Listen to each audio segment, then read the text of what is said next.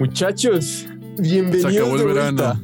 Ah, se acabó el Se verano. acabó el verano, se acabaron las Se vacaciones. acabaron las vacaciones de vuelta a la realidad. ¿Cómo la pasaron? Uf, brother, de terror, pero súper bien. Súper, súper Ya bien. estás ¿Terror en Madrid, ¿no? Sí, estoy en Madrid, estoy en Madrid. Acostumbrándome a la ciudad. ¿Así de tétrico estuvo la mudanza? No, no, no, no, no. O sea, va, súper bien, súper bien con la familia. Eh, pues estoy quedando con algunos amigos para vernos y todo, pero lindo. Tremendo, querido, tremendo, querido. Y tú también te gozaste las vacaciones. ¿Qué, querido Luis? Yo, yo, me, yo me desconecté de todos, no le contesté a nadie. No sabes cuánta, cuánta felicidad me dio el hecho de poner en. De, de preparar mi correo automático de respuesta para que cada vez que llegara uno dijera como no me molestes de este día a este día, adiós. y Sí, ya. Dejar el celular ahí a un lado, sí, güey.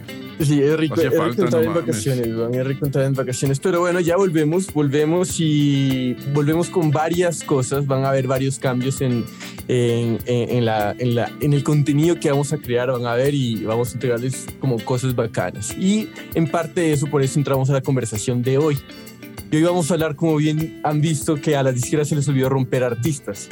Y entramos en esta conversación porque hace unos años yo me acuerdo que hablaba, no me acuerdo con quién, pero esta persona me decía que no entendía las altas posiciones que eran bien cotizadas como de ciertas personas que se encargaban en las disqueras de la innovación con sus equipos, cuando esto debería ser algo un poco más palpitante en otros niveles y pilares de las disqueras, incluso también las majors, y pues eso los obliga a tener un cambio de raíz, tanto en la manera de contratar a la gente, ¿no es cierto? Pero claro, eso requiere plata, mucha plata, mucha inversión, muchos recursos. Y si la plata no estaba yendo hacia ese lado, entonces me pregunté hacia dónde está yendo esa plata y por qué. Entonces, hoy en día la industria, yo creo que se está esforzando mucho en conservar tiempos pasados y prácticas pasadas en muchos pilares y en muchos aspectos. Y una de las cosas que nos, me quiero preguntar ahí es si es por eso que se les está olvidando romper artistas. Entonces, indaguemos en esto un poco. Tengo dos razones. Una es, por la que quiero empezar, es cómo las disqueras están apostando por nueva música. Hoy los artistas independientes están rompiendo por sí solos, pueden tener un equipo de management atrás, un equipo chiquito, pero no es un equipo grande de disqueras. Han aprendido porque les toca, han aprendido a resaltar por medio del ruido, han, han encontrado qué les funciona y han crecido una audiencia. Saben cómo hablarles a los fans, tienen un mensaje, un tono claro, saben testear canciones y crear expectativas, todo de forma empírica. ¿O ustedes qué opinan ahí? ¿Cómo, cómo estos artistas están llegando a romperse por sí solos? Yo, yo, creo, o sea, en lo personal siento que, o sea, la principal razón de eso es por la sobreoferta que hay en, de, de, de artistas y ese sentido, güey, ¿sabes? Y la facilidad con la que se ha logrado o la que se ha hecho el que cualquier persona, por, por decirlo de una manera, pueda hacer música. Entonces, evidentemente, las majors no, no, tienen la infraestructura tan grande como para poder abarcar a todos los artistas que puedan llegar a tener un potencial. Porque hay demasiados artistas que tienen mucho, mucho, mucho, mucho potencial. ¿No? Y entonces las labels se, se enfocan un poquito en lo que más les conviene como su negocio. ¿No? En este caso que de mencionar un poquito, apostar por lo viejito, ¿no? Que ahorita vamos a hablar un poquito más de eso igual. Y por eso, o sea, ellos están optimizando sus recursos para ver lo que es mejor para ellos y, esto provoca que los artistas independientes pues estén chambeando por sí solos y son los que lo hagan de una manera más inteligente, no mejor, sino más inteligente, los que vayan a poder resaltar y los que puedan como, este, o sea, darse a conocer y estallar por sí solos, ¿no? Usando mejor sus cartas, apostando a la mejor canasta, eh, eligiendo al mejor equipo o simplemente haciendo la, eh, la, la composición musical más disruptiva que ya vaya a pegar, etcétera, diferentes variables. Yo siento que más o menos por ahí va encaminado hoy en día el cómo y el por qué los artistas están rompiéndose solos, están saliendo solitos y los labels están enfocándose un poquito en otros, en otros aspectos más que en, en sí ser una cuna de talentos. Claro. O sea, yo desde la parte de, de los labels entiendo como es un tema de seguridad y riesgo, ¿no? Sobre todo ahorita a puertas, por así decirlo, de una recesión, creo que es todavía más, eh, es más pujante el- las cosas que las cuales hablaba Ted Goy en el artículo, ¿no? O sea, te pones a pensar, a ver, antes de Napster, la inversión inicial de un proyecto musical sí era fuerte, pero tu retorno de inversión por venta de artículo, por venta de producto, ¿no? Por un disco, era mucho más grande. Desde la parte de los labels creo que también es interesante analizarlo, ¿no? Hoy a la puerta de, una próxima recesión, ¿no? Creo que es más importante, es más necesario eh, analizar lo que decía Ted White en el artículo, ¿no? O sea, a ver, antes del 99, sí, la inversión inicial de un proyecto musical era grande, pero el retorno de inversión por artículo vendido era mucho más grande, ¿no? O sea, lo que genera un stream hoy día no está 10.000 veces más lejos de lo que cuesta realmente un, CD, ¿no? Y ni siquiera estamos hablando de, lo que valía un dólar en aquel entonces y lo que vale un dólar hoy. Entonces, es otra, es otra discusión. Entonces, creo que se ha, se ha hecho como una división bien clara, ¿no? Entre que en el primer eslabón creativo están los compositores, están una serie, digamos, de, de agentes que empujan un proyecto y una vez que una disquera pone los ojos en el proyecto y detecta que, o sea, que la data le dice que es un, que es un proyecto que va a generar un buen retorno de inversión, que es sostenible, que no es una moda del momento, sino que es un proyecto serio, etcétera, con un fanbase fidelizado, ¿no? Por así decirlo terminan fungiendo ya como aceleradoras, pero no realmente como incubadoras de, del proyecto desde el minuto cero, ¿no? Entonces, ese modelo sí, de alguna manera lo tenemos que entender que probablemente no va a cambiar en los próximos años, pero sí llama la atención de que incluso viéndose así, incluso minimizando el riesgo, ¿no? Sigue teniendo más prioridad o está teniendo más prioridad en ese momento el tema de los catálogos. Sí, y además mencionan varios temas, digamos, que le están apostando a lo que más le conviene y nos vamos a meter en eso porque es algo muy interesante. Y lo que dice José también, o sea, en este momento ya no son incubadoras desde el momento cero por, la misma razón que está atada con la que estaba diciendo Luis, porque los objetivos probablemente han cambiado. Pero antes de pasar a ese lado, volviendo un poco más hacia los artistas, hoy en día están saliendo desde todo lado, ¿no? Están saliendo desde TikTok, las DSPs, desde streams, Twitch, entonces llega un momento en que esos artistas por sí solos ya han alcanzado una audiencia de mil, diez mil, cien mil o un millón de seguidores en cualquier tipo de plataforma. Y ahí es cuando llegan las disqueras, ¿no? Que era lo que tú estabas hablando. Ya no están desde el minuto cero, sino eh, en, en, otro momento. Entonces, a veces están más, y a veces estas disqueras yo creo que están más interesadas, como a nosotros a veces también nos puede pasar, que están más interesadas en las canciones que en el mismo artista, en esa canción que estalló, en esa canción que se volvió viral, en el mismo artista, porque al fin y al cabo esa canción está charteando, esa canción representa streams y si la hago parte de mi catálogo, agrando mi market share, ¿sí?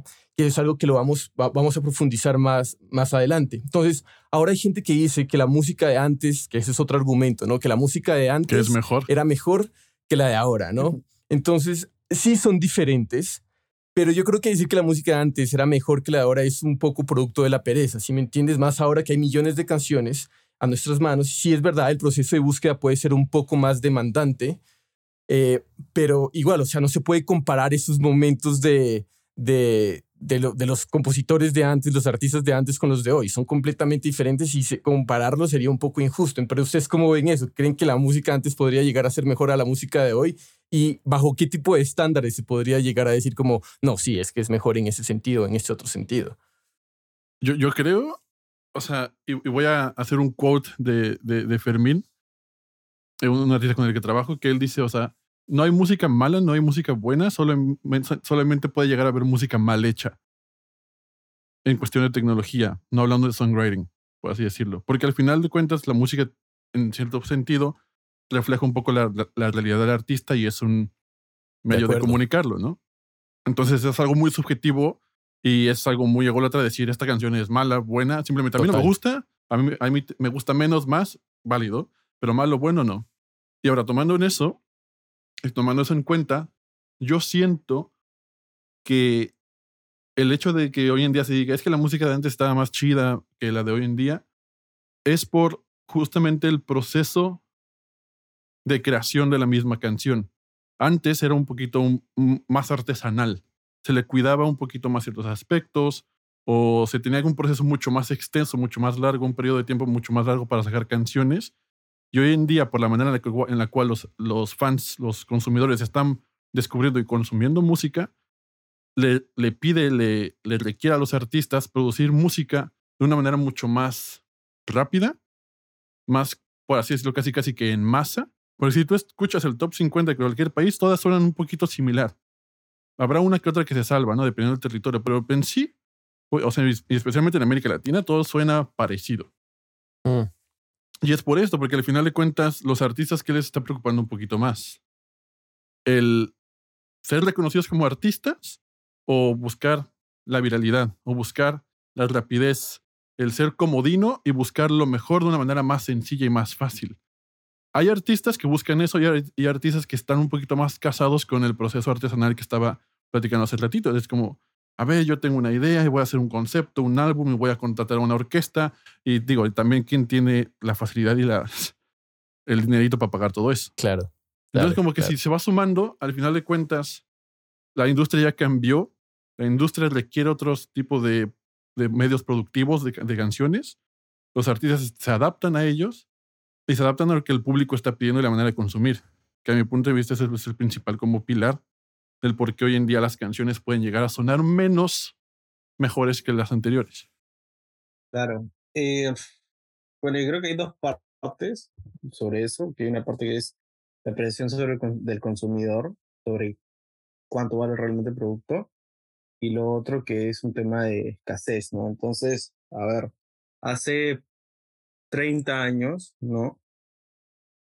Tener acceso, por así decirlo, en, en líneas generales, ¿no? Eh, tener acceso a un estudio, tener acceso a un espacio, tener acceso a un equipo, por así decirlo, para lograr un producto discográfico, era muy difícil o tremendamente más costoso. Hoy en día, o sea, y no solamente lo he escuchado de gente que hace música, lo he escuchado de gente que consume música, que no son músicas en absoluto, que es hoy cualquiera hace música. Entonces ya esa, esa parafernalia que existía alrededor de un artista no es lo que era hace 30 años. Eso es lo primero, ¿no? Ahora, si eso impacta directamente la, el valor que tiene una canción o no, ¿ok? Eso es algo que tendríamos que, que tendríamos que ver cómo, realmente cómo funciona. Y lo otro es que eso sí me llamó mucho la atención porque es un amigo que él trabaja en administración de empresas, pero realmente no es músico. Me dijo, la música es una de las pocas industrias en las cuales se empuja constantemente o se vive constantemente pensando de que el consumidor va a consumir un nuevo producto. Me hizo un paralelismo con, con una empresa cualquiera, por ejemplo, Bimbo. ¿no? Me dice, yo todas las semanas compro el mismo, el mismo paquete de Bimbo, porque la misma marca, y yo sé que Bimbo tiene 30, digamos, modelos de panes diferentes, pero yo me siento cómodo con este modelo, con este precio, y por eso lo compro. ¿Dejo entender? Entonces, si yo, lo, si yo transporto eso a lo que estamos hablando hoy sobre catálogos, digo, ok, la gente, el consumidor promedio consume productos por placer o por satisfacción de necesidades. No tiene que estar buscando todas las semanas, ah, ¿qué nuevo producto hay? ¿Me dejo entender? O sea, yo no busco todas las semanas qué nueva bolsa de arroz hay, o qué nuevas galletas hay, o qué nueva cerveza hay. Si le estoy diciendo un paralelismo con la comida, ¿por qué tendríamos que hacer lo mismo con la música? Esa es la pregunta, ¿no? O sea, creo que ahí hay, creo que hay una discusión bastante interesante. Y además lo que, me, lo que mencionas es que también a veces yo creo que puede llegar a pasar, hay, hay algo que, que resulta una característica de novedad con la música, que tiene que es intrínseca a la música. Y la otra es que yo creo que también llega un momento que puede haberse activado con la época del streaming, no sé, y es que cuando tenemos tantas millones de canciones a, a nuestra disponibilidad, a veces como que nos sobresaturamos y no sabemos para dónde ir, que preferimos ir hacia lo familiar, hacia lo que conocemos, y después ahí miramos cómo, cómo, cómo descubrimos, no sé. Entonces, por eso a veces siento que hay este peso también a, aquellas canciones que son un poco más viejas o aquellas canciones que ya funcionaron. Y es que, sumando, sumando un poquito a ese argumento también, o sea, creo que ya lo hemos dicho en el podcast, que en estos últimos años hemos tenido más números unos que en toda la historia. O sea, el top 50 está cambiando y, o sea, cada semana hay un nuevo uno, nuevo uno, nuevo uno, nuevo uno. Y esto como que demuestra un poquito el tiempo de vida de una canción que se queda en la sociedad, ¿no? A mi punto de vista. Antes, por ejemplo, escuchabas una canción en la radio una y otra vez, y tu mamá la escuchaba y crecías con esa pinche canción y tu mamá seguía escuchando ese mismo pinche disco porque no se, compraba, no, no se compraba otro. Y entonces, al final de cuentas, hacías una relación un poquito más íntima y más duradera con esa canción, con ese disco, con ese artista. Y hoy en día, como, como tú dices, o sea, scroll en TikTok cinco segundos y se te olvidó la canción y o se te olvidó el video que acabaste de ver hace 10 segundos y así, y así, y así, y después Instagram, y después vas caminando, después Spotify playlist, después estoy aburrido, va a poner low five beats para trabajar y ya se te fueron 3.000 canciones diarias Mm. que, o sea, a ver, ¿cuál te gustó? ¿Cuál, ¿Con cuál creaste un vínculo? O sea, con muy pocas. Total, total, sí, o sea, se vuelve, se vuelve, yo creo que esto hay que recordarlo porque para un tema más adelante y es, eh, ya, ya lo voy a traer otra vez porque acabas de mencionar algo muy interesante que lo vamos a tratar más adelante, pero antes de eso quiero volver y es al, a, a dónde quedan esas personas que se están encargando de desarrollar y nutrir los nuevos artistas, la, nueva música, si ya este artista ha hecho gran parte del trabajo, ha corrido parte del camino desarrollando una audiencia, ha obtenido esta audiencia con música que ellos han creado sin necesidad de una disquera por detrás. Y no digo que hoy las disqueras no traen nada favorable, no quiero demonizar eso porque no es el punto. Tienen mucho, o sea, tienen gente que es una máquina, tienen contactos, facilitan cosas, solucionan problemas como ninguno otro, pero si en la práctica lo que estamos viendo es que llegan y compran apuestan por lo que ya está funcion funcionando, no hay un riesgo, no están rompiendo nada en ese punto, ¿sí? Uh -huh. Entonces, están firmando cuando ya medio millón o un millón de personas están diciendo y apoyando a ese artista, y es ahí donde decimos que a las disqueras probablemente se les está olvidando hacer este trabajo, porque no me pueden decir que no hay artistas, ¿sí? Hay más mentes ahí disponibles, más que nunca, esperando llegar a millones de, de, de personas. Entonces, mi pregunta es, ¿cómo ven dónde encaja hoy en día el rol del A&R cuando ya tomar el riesgo no es un negocio? O sea, de alguna, de alguna manera, y, ese es, y eso es algo como bien interesante también, que también está en el artículo, ¿no? Una de las cosas que Ted Goya, por ejemplo, decía era, ok, tú sacas tus primeras producciones como artista independiente, pero ¿quién realmente las revisa?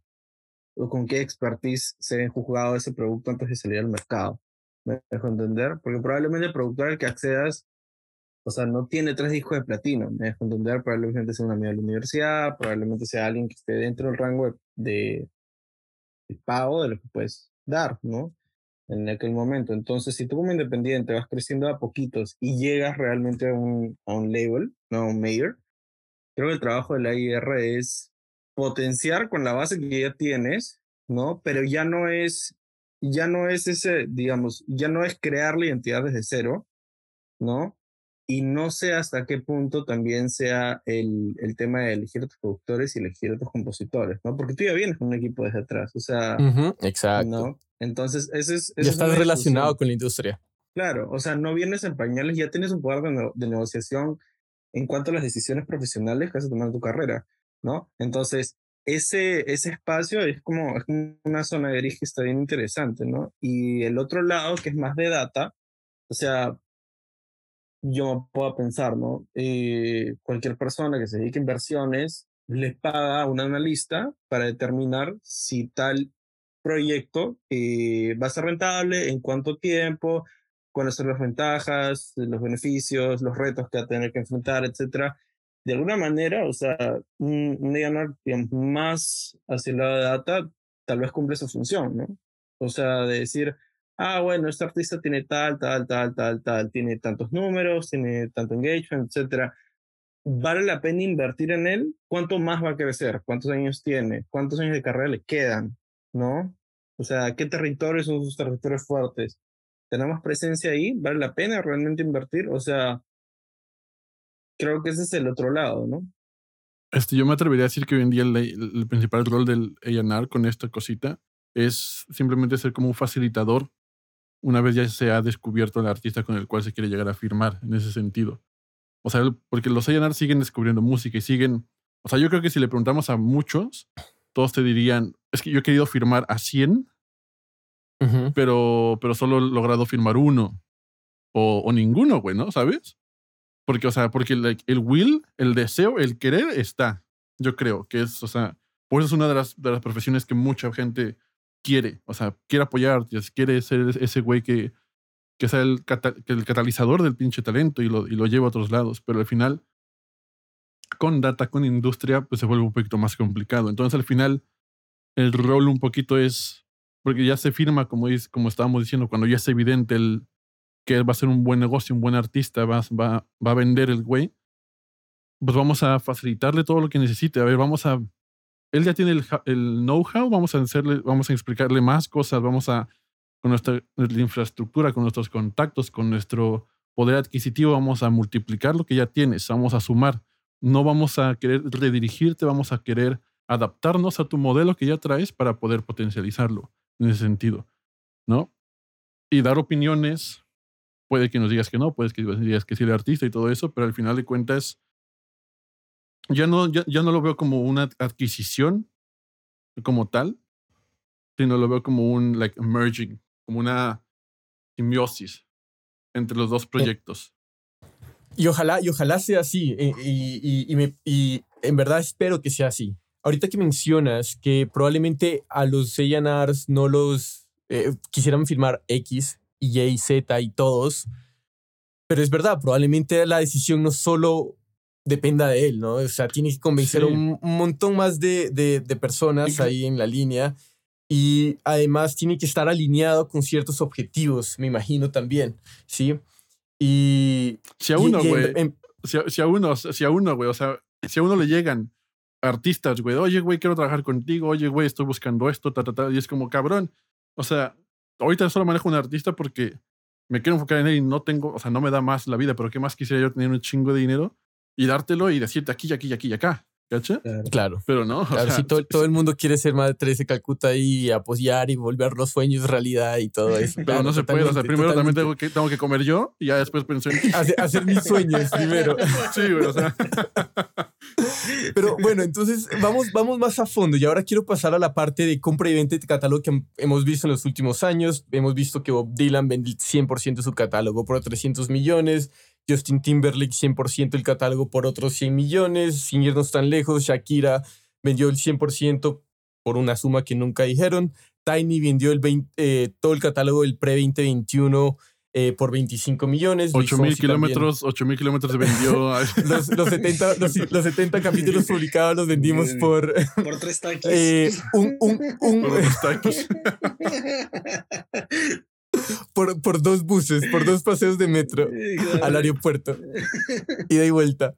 Bueno, y también M3, eh, si, si, mal no recuerdo, iba a empezar a asesorar a una empresa como financiera. M3 es la empresa que, bueno, que, que, que maneja Bombesterio y a otros artistas. Eh, iba a empezar a consultar a una empresa para que esa, ese, ese fondo empezara a hacer inversiones en catálogo de música latinoamericana. Entonces, esos artistas hicieron su gran boom hace unos 10, 50 años, sí.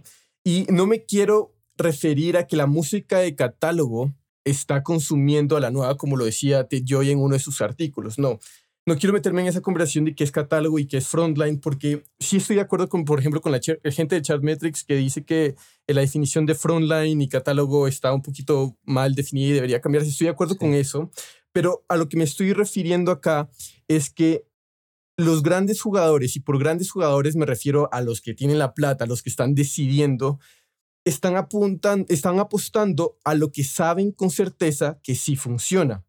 ¿sí? Y, no están creando algo nuevo desde cero, como lo estábamos hablando con José en un momento, no están incubando desde cero, porque pues eso ya ha cambiado. Y aquí es cuando les mando la primera bola curva, que es directamente también de la conversación que estaban hablando de, de Joya, que más adelante vamos a referir, y es ¿Creen que esas inversiones están afectando el consumo de la música a la audiencia? Mm. O sea, sí le afectan, pero no siento que sea muy, o sea, tan representativo o que haya cambiado como mucho en los años. O sea, por ejemplo, mi papá no era de la época tanto de, de, ciertas bandas de Elvis, por ejemplo, ¿no? Pero aún así se seguía escuchando todo el pinche tiempo, todo el pinche tiempo. Ahora las, o sea, después los Beatles, los Rolling Stone, igual, o sea, nuestros papás lo escuchaban y nosotros también lo seguimos escuchando. O sea, como que al final, o sea, la música no desaparece. La música siempre se queda ahí. Y ya vemos, el, o sea, el mismo número de población, hay cada vez más oferta, Y lo que está haciendo eso es que simplemente hay, o sea, como una prensa se va expandiendo, expandiendo, expandiéndose de música. Entonces tienes mucho más opciones y pues vas a lo viejo todo el tiempo, pero cada vez hay cosas más viejas, cada vez hay cosas más viejas, cada vez hay cosas más viejas que ya sabes que te gustan, que te, y todo eso, volvemos a la plática que, que estábamos teniendo hace ratito. Entonces, en ese sentido, no siento que los catálogos estén perjudicando al consumo o a los nuevos artistas. Simplemente siento que al, que al momento de que somos ya muchas, son muchas viejas canciones, muchos viejos artistas, se vuelve más competencia, más competencia y más competencia, pero no creo que haya sido algo que haya sido como recién, porque los, los labels están invirtiendo en eso o porque Stranger Things sacó con una canción con Metallica. O sea, güey, pues no, ¿sabes? O sea, hoy es Metallica, mañana va a ser Elvis, ayer fue este Chicorea, o sea, X y Z, ¿sabes? Claro.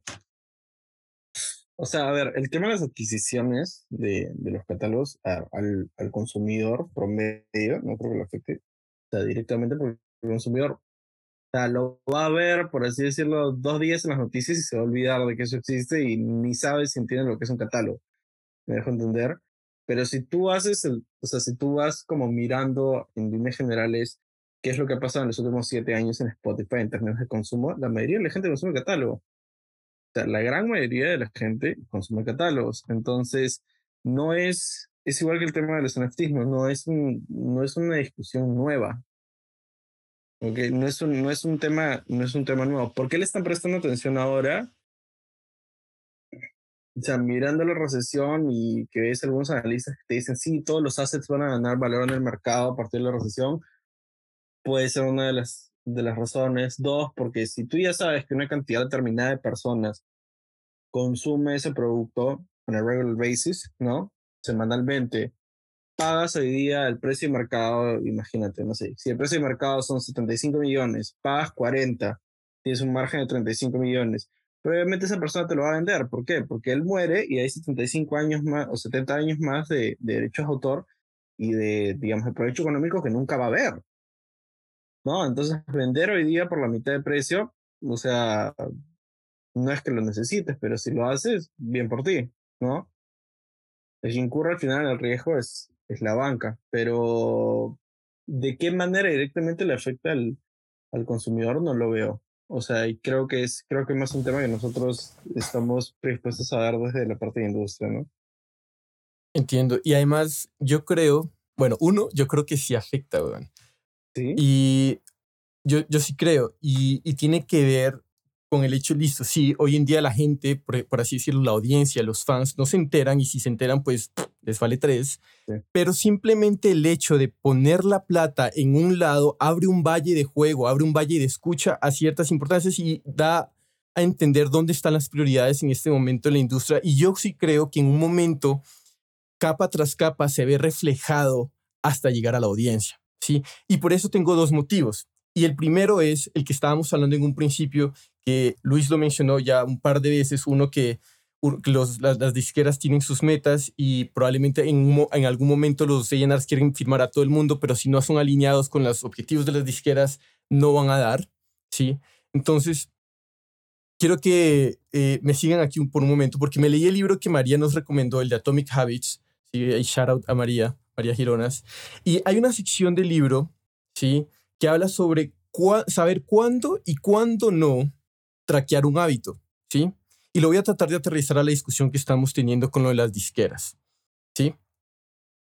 La sección habla que como seres humanos estamos a cada rato con las ganas de querer ganar cualquier juego en el que estamos participando y en base a nuestra experiencia vamos a querer optimizar para tener mejores resultados en un futuro. En este caso, las disqueras compiten por market share. Ese es el juego de ellos. Y mantener un récord mantener este tracking no es malo, da contexto, ¿de acuerdo? Pero hay dos desventajas que el libro menciona cuando nos metemos mucho con el tracking. Si nos obsesionamos en un momento, nos enfocamos mucho con los números, nos perdemos en los números, descuidamos ese propósito por detrás. Hoy más que nada en la industria, la, industria está llevada por números. Nos enfocamos en el skip rate, nos enfocamos en cuánta gente está escuchando la música, conversion rate, hay un montón de métricas que incluso hemos hablado aquí con nuestros invitados que se han convertido todas estas métricas en referencia de éxito, ¿no? La segunda desventaja que más adelante voy a traer a colación y torpemente voy a tratar de conectarlo es que a veces si escogemos la medida incorrecta a traquear, vamos a estar incentivando el comportamiento incorrecto. Entonces aquí va mi pregunta. ¿Creen que hay alguna métrica en la cual la industria, no quiero decir la palabra obsesionando, pero bueno, la voy a usar, obsesionando, Priorice. eh, priorice, ok, priorice, que algorítmicamente tiene sentido, pero tal vez artísticamente no, y hay alguna otra característica que por prestar atención a estas estemos ignorando, Retorno de inversión, que era lo que estábamos hablando. al final de cuentas, ¿no? O sea, yo siento que si hay una métrica que, que prioriza sobre, sobre el arte, por encima del arte, los beneficios organizacionales corporativos de X, Y, Z empresa, no solo de la música, es el retorno de inversión. Utilizando la analogía de que estaba haciendo José con Bimbo. Si las donitas Bimbo venden, güey, ¿por qué las voy a sacar del mercado cuando por un producto súper artesanal de unas donitas que tienen estrellitas y chispitas diferentes? ¿Cachas? No, pero es que se ven más bonitas, y es que está más chingón, y es que es un nuevo modelo. ¿Para qué? Si las donitas Bimbo me están literalmente dando todo el poder para que yo siga en el mercado y pueda seguir creciendo y pueda entonces intentar probar que las donitas con estrellitas salpicadas funcionen, pero poquito a poco. Yo siempre he tenido esta discusión con varios amigos de que, eh, por ejemplo, cuando, tiene, cuando estás en plataformas como Spotify, ¿ok? Y tratas de medir el fan conversion rate, que a veces, a veces, incluso hablando con gente como de a pie, alguien me dice, oye, no sabía que le podía dar follow a, a un artista en Spotify. Y como, Ah, Simón. Ya, ¿Entiendes? Entonces, claro, te dicen, no, o sea, tienes una canción, no sé, pues que tiene un growth rate de tanto y sí, te va súper bien y todo, pero tu público no está fidelizado en Spotify. Tu público tendría que estar fidelizado en Spotify, tu público va a consumir Spotify. O sea, y, a- y encima como, como que no hay mucho awareness sobre esto, ¿no? Entonces me parecía como un poco, o sea, parte interesante, parte bobo, ¿no? De tratar de medir algo de, sobre lo cual el público tal vez no, no tiene mucho conocimiento. Y está ahí, ¿eh? o sea, no, no, es, no es nada oculto, está ahí. Yo estoy de acuerdo con Luis, está, estamos priorizando el ROI y el ROI es muy importante y es algo que voy a traer también más adelante. Y hay, por otro lado, hay una métrica que eh, estamos olvidando. Hay un tercer takeaway de ese libro y es que dice que no solo porque se puede medir algo, ese algo es importante, es lo más importante, y porque no se pueda medir algo, no quiere decir que ese algo no sea importante. ¿sí? Y en este caso, eh, no sé si se acuerdan, cuando hablábamos que lanzamientos como Adele o Beyoncé probablemente ya no medían el éxito con, con dinero y con streams y con número Sino de como venta de repercusión discos, cultural social. ¿no? Sí. sino como en Mm. repercusión, eh, impacto cultural. Entonces,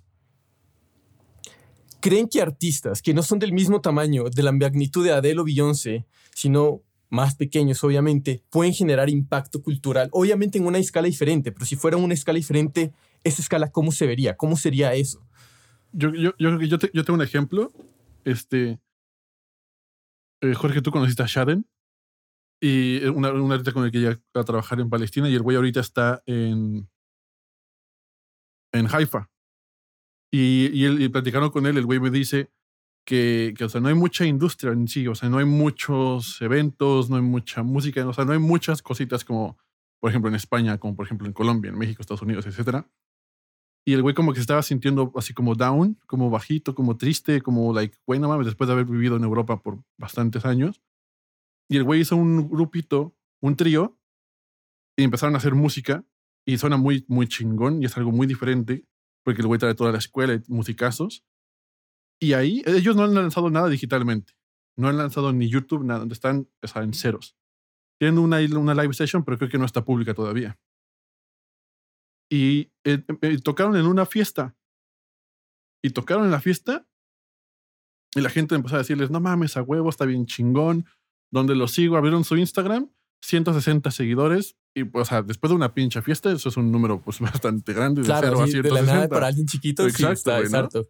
Y después nos empezaron a invitar a, a, un- a abrirle a un concierto o a una fiesta o a otro ta, ta, tal. Y están haciendo sell- like sold outs en su, ahí en Haifa, güey. No, nunca he ido, no sé qué tamaño es, pero asumo que no es tan grande como pues, Madrid, la chingada.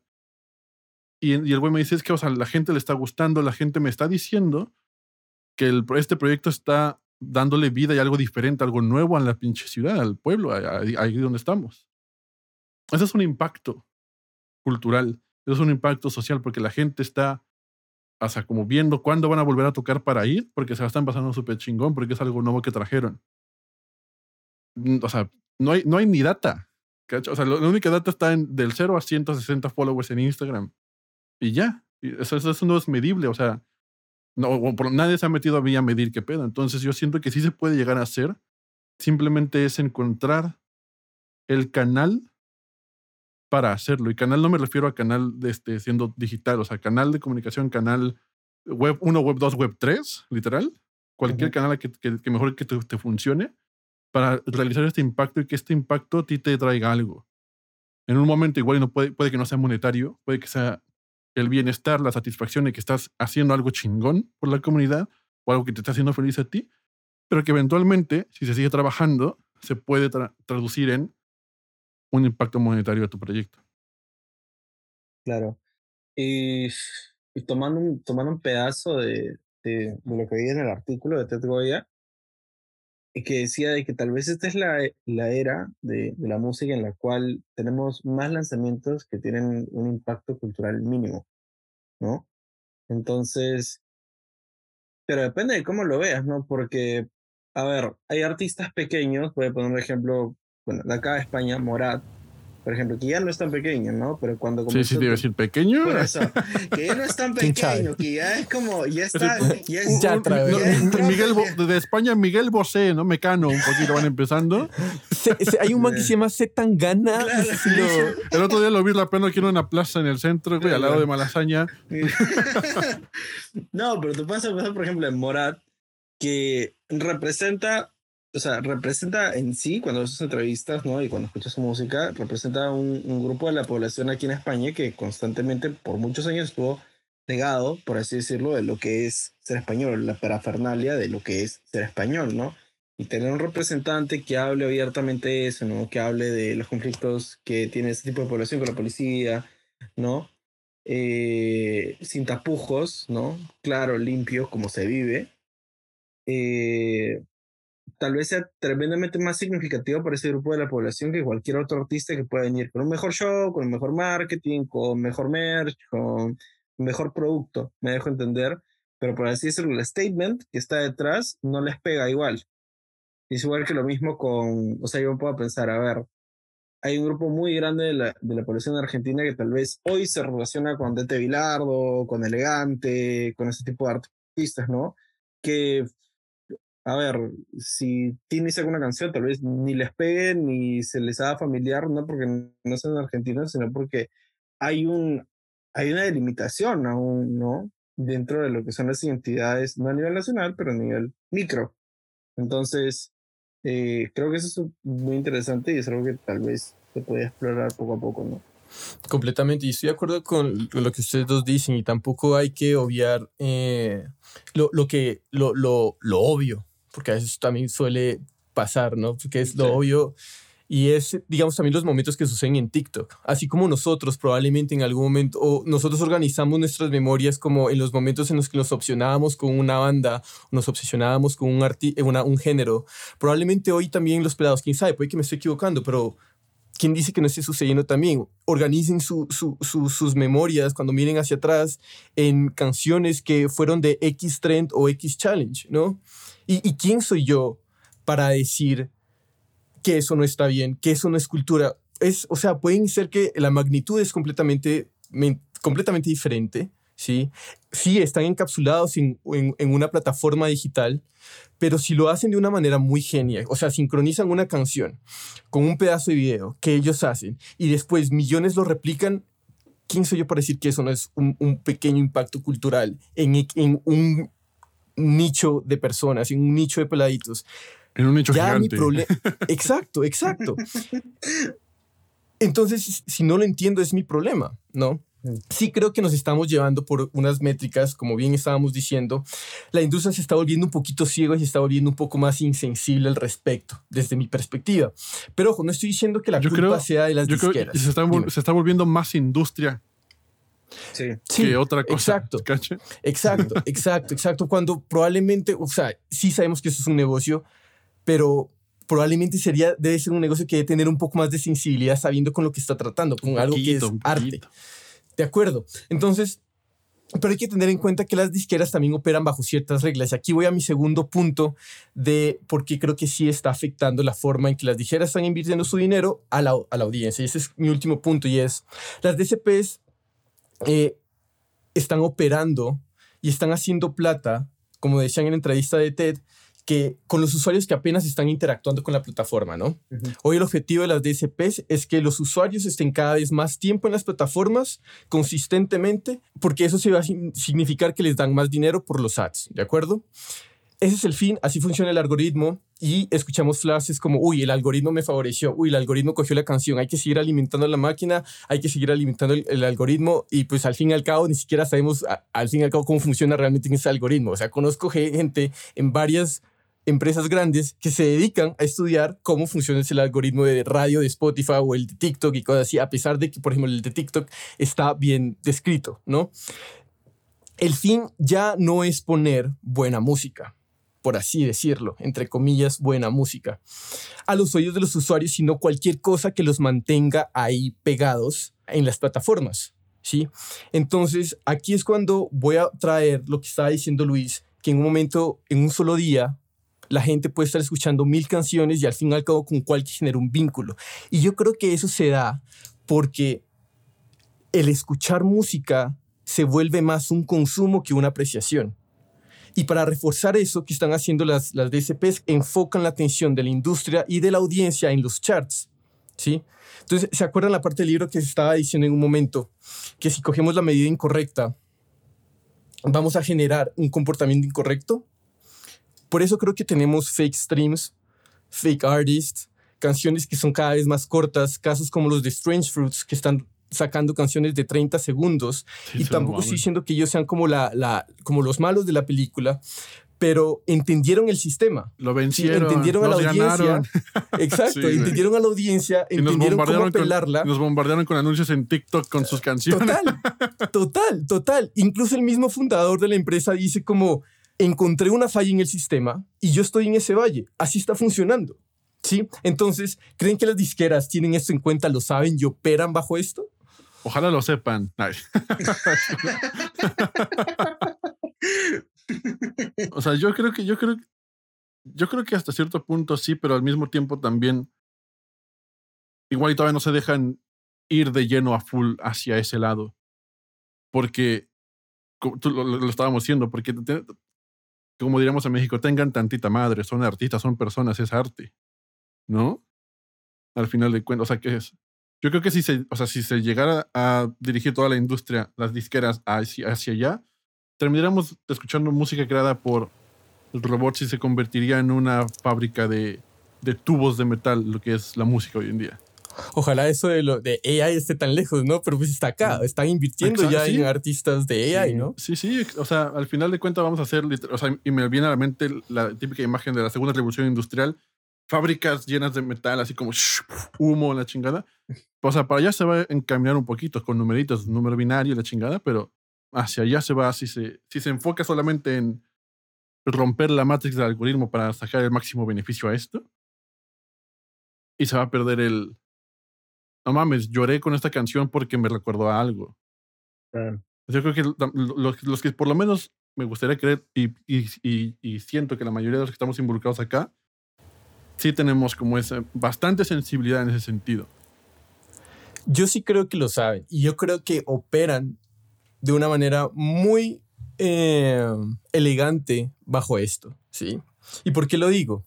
O sea, si escuchar se ha convertido en consumo más que en apreciación, ¿sí? La estructura en la que está como modelando el streaming no está estimulando el comportamiento de apostarle a crear como esos temas, como bien dices, bien chingones, que me hagan chillar, ¿sí? Ojo, no digo que no hay artistas que no estén sacando música de, de puta madre, porque lo hay. Hay artistas que sacan álbumes que son increíbles, ¿sí? Pero a lo que me estoy refiriendo es que esta estructura, y aquí comparto la idea que menciona Ted Joya y lo que dijo Luis cuando estaba eh, hablando que nos estamos enfocando mucho en el ROI, y es eso, la estructura hace que el ROI, para que las disqueras inviertan en romper artistas, yo no creo que ya sea llamativo. El esfuerzo financiero y el riesgo que eso conlleva es muy alto. Entonces, si soy una disquera con la plata y sé cómo está funcionando esto, ¿por qué no voy a dirigirme atención a catálogos que sé que funcionan y sé que me van a generar rentabilidad? O a una canción que ya se viralizó y a un peladito que ya tiene un following, ¿por qué no dirigirme atención a eso en vez de romper algo desde cero? ¿Cómo lo ven? Yo, yo, creo que yo quiero y quiero que haya un cambio radical en el, en el, que haya, en el que se avienten a apostar más por nuevos proyectos. O sea, o, o igual y no las labels, o sea, managers, amigos, gente que simplemente, igual y que no está en la industria, ¿cachas? En ese sentido, para romper más artistas, y que al final también, o sea, como la industria cambió, el mercado ya ya que tu objetivo no, sea ser Adele, que tu objetivo sea simplemente vivir de tu música.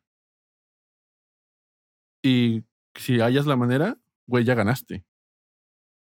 Porque, porque está cabrón y a veces, y no creo que alguien sepa, y no hay una fórmula para llegar a ser Adele, güey. Y con tanta pinche competencia, o sea, ni las labels pueden llegar a replicar lo que Adele llegó a hacer. Lo que ACDC llegó a hacer, lo que Led Zeppelin llegó a hacer porque lo hicieron en su momento, pero hoy en día, o sea, ya, ya ese pedo ya se perdió. Chao. Entonces acóplate. Te aclimatas y te chingas. Otra mamada mexicana. Vayan anotándolo. Creo que todavía es temprano para determinar, digamos, cuál es, cuál es el endgame, ¿no? Porque puede ser, a ver, yo me puedo pensar, estoy dirigiendo un label, digo, ok, quiero invertir en nuevos artistas, tenemos el boom de TikTok, digamos, a las puertas, ya, o sea, hay mucha, hay mucho más, digamos, hay mucha más información sobre el tipo de artistas que quisiéramos captar para tener, un, para tener una decisión más informada. ¿Qué pasa? No tengo la liquidez o no tengo los recursos financieros para hacerlo. ¿Cómo, cómo minimizo el riesgo? Me aseguro con un producto que ya me da una seguridad financiera, ¿ok? Y sobre el cual puedo incluso pedir, digamos, préstamos, ¿no? Para invertir en nuevos proyectos. Puede ser eso una de las caras, por eso te digo, o sea, no sabemos lo que va a pasar después. Y el otro lado, eh, que creo que todavía, que creo que todavía nos, nos va a pesar con artistas nuevos, es que hay que entender que definitivamente, o sea, los artistas antiguos establecidos, ¿no? Tienen un storytelling tremendamente rico, tienen un público ya fidelizado, y que está en una edad, por así decirlo, de pagar altas cantidades de dinero por un producto que es escaso. Entonces yo me puedo pensar, por ejemplo, Cirque de Soleil hizo la gira séptimo día en base a la música de Soda Stereo después de que se murió Cerati, ¿no? Todo ese storytelling, ¿ok? Justifica de que la empresa, por así decirlo, o el circo tal vez más importante del mundo, vaya a ir a una gira temática en base a una banda. ¿No? O sea, que Netflix se banque, por así decirlo, invertir la cantidad de plata que invirtieron para lo de Luis Miguel, ¿ok? Está bancado también en el storytelling. Cuidado con lo que vas a decir, ¿eh?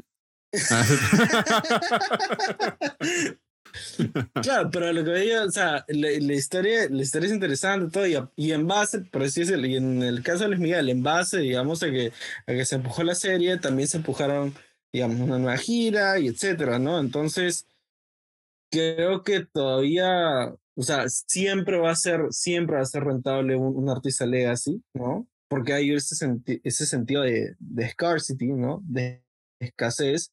Porque no sé si les ha pasado, por lo menos a mí pero me ha pasado bastante, que venían los Rolling Stones y tu viejo te decía, vamos a ver a los Rolling Stones, ¿cuándo más los voy a ver? Puede que sea la última vez, y han sido como otras 10 veces más, ¿no? Sí, los cabrones. Si no se mueren con nada, brother. O sea, va a quedar una bomba atómica, va a quedar Keith Richards y una cucaracha. no, y estaba viendo la otra vez los números de, de, de Turing y ellos están todavía en el top 10. Sí. 2022 Top Tours, ahí está Rolling Stones. Son malos no caían a su casa. Pero, o sea, como para ir cerrando, eh, la otra vez hablábamos de la torta de pago de regalías por streaming. Todos quieren, todos quieren agrandar ese pedazo de torta que a uno le toca, ¿no? Pero ¿qué pasa si yo sumo 10.000 streams? Tú sumas 10.000 streams mes a mes, me seguiré llevando el mismo pedazo de torta, ¿no? Entonces, perdemos, en dado caso, si tú o yo no participamos ese mes, en seguirle metiendo toda la, la garra para mantener ese crecimiento y para mantener ese mismo pedazo de torta, ¿sí? Y si participamos, probablemente nos vamos a llevar el mismo pedazo del mes pasado, ¿sí? Porque no, trabajamos para no reducirlo, súmale y quítale unos cienes ahí. Entonces, únicamente estamos dependiendo es si la torta termina agrandando o no. Sí, ya eso depende en la adquisición de usuarios, que en algún momento va a llegar a su tope porque ya no va a haber más gente a quien venderle, ¿sí? Eh, eh, como suscripciones y un momento va a empezar a, las plataformas van a empezar a pelear entre ellas, ¿sí? Como en, usuarios, y es que no es algo que está pasando ya en este momento. Entonces, yo creo que esta versión al riesgo, donde estamos apostando más a la eficiencia, a las cosas que ya están funcionando y estamos exprimiendo todo de ello, como estabas bien diciendo, por ese legacy, por ese scarcity, es un signo para poner una interrogación en que las disqueras están rompiendo artistas desde cero o no. Y mi última pregunta es, no sé si han visto que varias gente, o sea, grandes posiciones, están diciendo que cambiar el modelo de pagos de, del pool model al user-centric, dicen, que no va, dicen que no va a cambiar la forma de distribución del dinero. Asumamos que eso es real, ¿sí? Pero lo que yo sí creo es que cambiar el modelo de negocio nos va a hacer que nos enfoquemos menos en ciertas métricas y más en, la, en, el, en el propósito por detrás, que hemos dejado descuidado por, por enfocarnos demasiado y priorizar métricas que tenemos hoy en día. ¿Qué opinan? Yo, yo siento que, es una de las cosas que puede que ayuden a cambiar un poco el modelo, pero al mismo tiempo siento que nuestra generación o sea, los, que, los profesionales que estamos como en medio o entrando un poquito ya con experiencia en la industria, somos una generación de transición. Que somos los que estamos como descubriendo todo este tipo de problemáticas que bien, se vienen arrastrando y que son perceptibles a nosotros porque lo hemos estudiado la chingada, pero que la neta, la solución, o como por, por llamarlo de una manera solución, va a venir hasta que los güeyes que hoy en día están consumiendo TikTok y que son like natives de ello, vengan a tomar los puestos que nosotros ahorita tenemos. ¿Cachas? Entonces, o sea, esa, es como mi perspectiva. Ahorita es como lo que se tiene que hacer es como apostarle a intentar y a cagarla en todo para que estos güeyes que vengan después de nosotros digan, a ver, pendejos, así era, ¿no? Porque tienen otra pinche perspectiva, otra pinche mentalidad, como nosotros la tenemos con los güeyes que vendían y grababan en cintas. Hmm. Entonces, es como. Yo creo que ahorita la chamba o lo que se tiene que hacer es apostarle a, cagarla. Ya, ya, ya, ya nos inflaron, ya, ya se inflaron un chingo de dinero, no mames, ¿no? Aflojen tantito, caguémosla. Como industria hay que, o sea, tenemos que cagarla la famosa frase de todas las generaciones, cuando tu generación muera, el mundo va a ser mejor. Pero la nuestra es como transicional, güey, ¿no? O sea, yo siento que la nuestra sí es muy transicional porque nos tocó vivir en la época cero digital como tanto en la época digital y ver todo ese cambio, güey, así en chinga en 20 años. Sí, sí, sí, sí. O sea, a ver, sobre lo primero es, más allá de que las realidades se vuelvan user-centric, te pones a pensar realmente cuántos, cuántos artistas consumes al día o sea, siendo honesto, ¿no? O sea, y no, y directo e indirectamente, ¿no? Cuando entras a un bar a tomarte una cerveza, cuando vas al supermercado, cuando estás escuchando, sí, lo tuyo, ¿no? O nos estás manejando, pones un playlist porque no vas a estar escuchando, escogiendo canción a canción, ¿no? O sea, ahora, ¿cómo se reparte eso? Suma, o sea, vas armando toda la cadena y te das dando cuenta, o sea, hay cargos administrativos, hay publishing, hay record, hay, no se pueden haber 20 compositores en una canción, que ya lo hemos visto, entonces, realmente, ¿cuánto termina recibiendo el último eslabón, el creador? ¿Ok? Es, es, es difícil. O sea, es difícil de estimar, ¿no? No, no sé si vaya a haber un cambio realmente sustancial. Y con respecto a lo otro, o sea, eh, como te dije antes, no creo que hay que sí una necesidad de la parte de AIR de entender de que sí, o sea, está hecha el trend, están, están buenas las modas, hay cosas que son generacionales, todo bien. Pero hay, hay un factor que, por lo menos para mí, a mí me falta mucho en, en ciertas partes de América Latina, que es el tema de representación, ¿no? O sea, yo decir, no sé, pues, yo hace tiempo pensaba o piensas, ¿no? Digamos, si eres peruano, piensas, ah, un artista representativo del país, ¿ok? Es Evayón. Un artista representativo del país es Susana Vaca, por ahí a Marco, ¿no? Entonces, si eso lo llevas a microcomunidades, realmente hay un artista representativo en todas las microcomunidades que tenemos en el país y qué públicos desatendidos los ves de esa manera, ¿no? O sea, yo puedo pensar, ¿hace cuántos años no hay un representante del entretenimiento para niños en el Perú? Yo recuerdo el último hace por lo menos 15. Me dejó entender que era Karim Timoteo y se acabó, Go, o sea, esa oferta hoy día la suplen empresas de fuera, la harina pintadita, no sé, pero no hay un artista nacional que esté haciendo eso. ¿Convendría apostar por eso?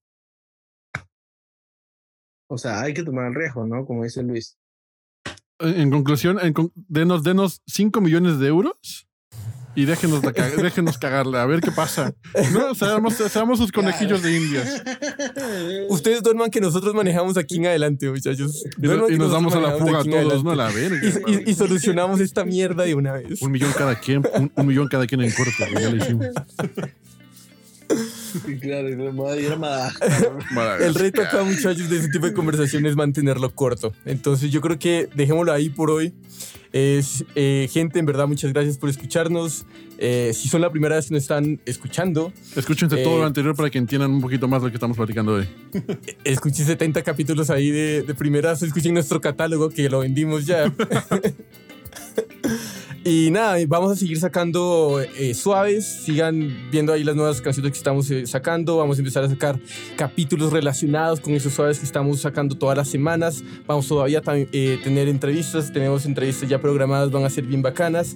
Y para la creación, para que sepan, para la creación de este capítulo nos inspiramos en varios artículos, en su mayoría unos de Ted Joya quien es un crítico musical que, que recomendamos fuertemente porque el man es como bien, bien crack. Eh, todas estas referencias van a estar en la descripción, ahí para que vean y lo revisen. Y no siendo más, muchachos, los veo la próxima semana. Se cuidan, perros. Un abrazo. Chao, chao. Hey, si ya llegaste hasta acá, muchas gracias por escucharnos. No te olvides de seguirnos en Spotify, Apple Music, Pandora o la plataforma digital que sea de tu preferencia. Si te gustó el capítulo, si te gusta el podcast, no olvides recomendarnos a tu grupo de amigos, colegas. Es la mejor manera y la manera más orgánica de que sigamos creciendo esta comunidad. También nos puedes encontrar en Instagram, Facebook, YouTube como 8000 kilómetros podcast y cualquier comentario, duda, sugerencia para mejorar el podcast es más que bienvenida. Nos vemos en el siguiente episodio.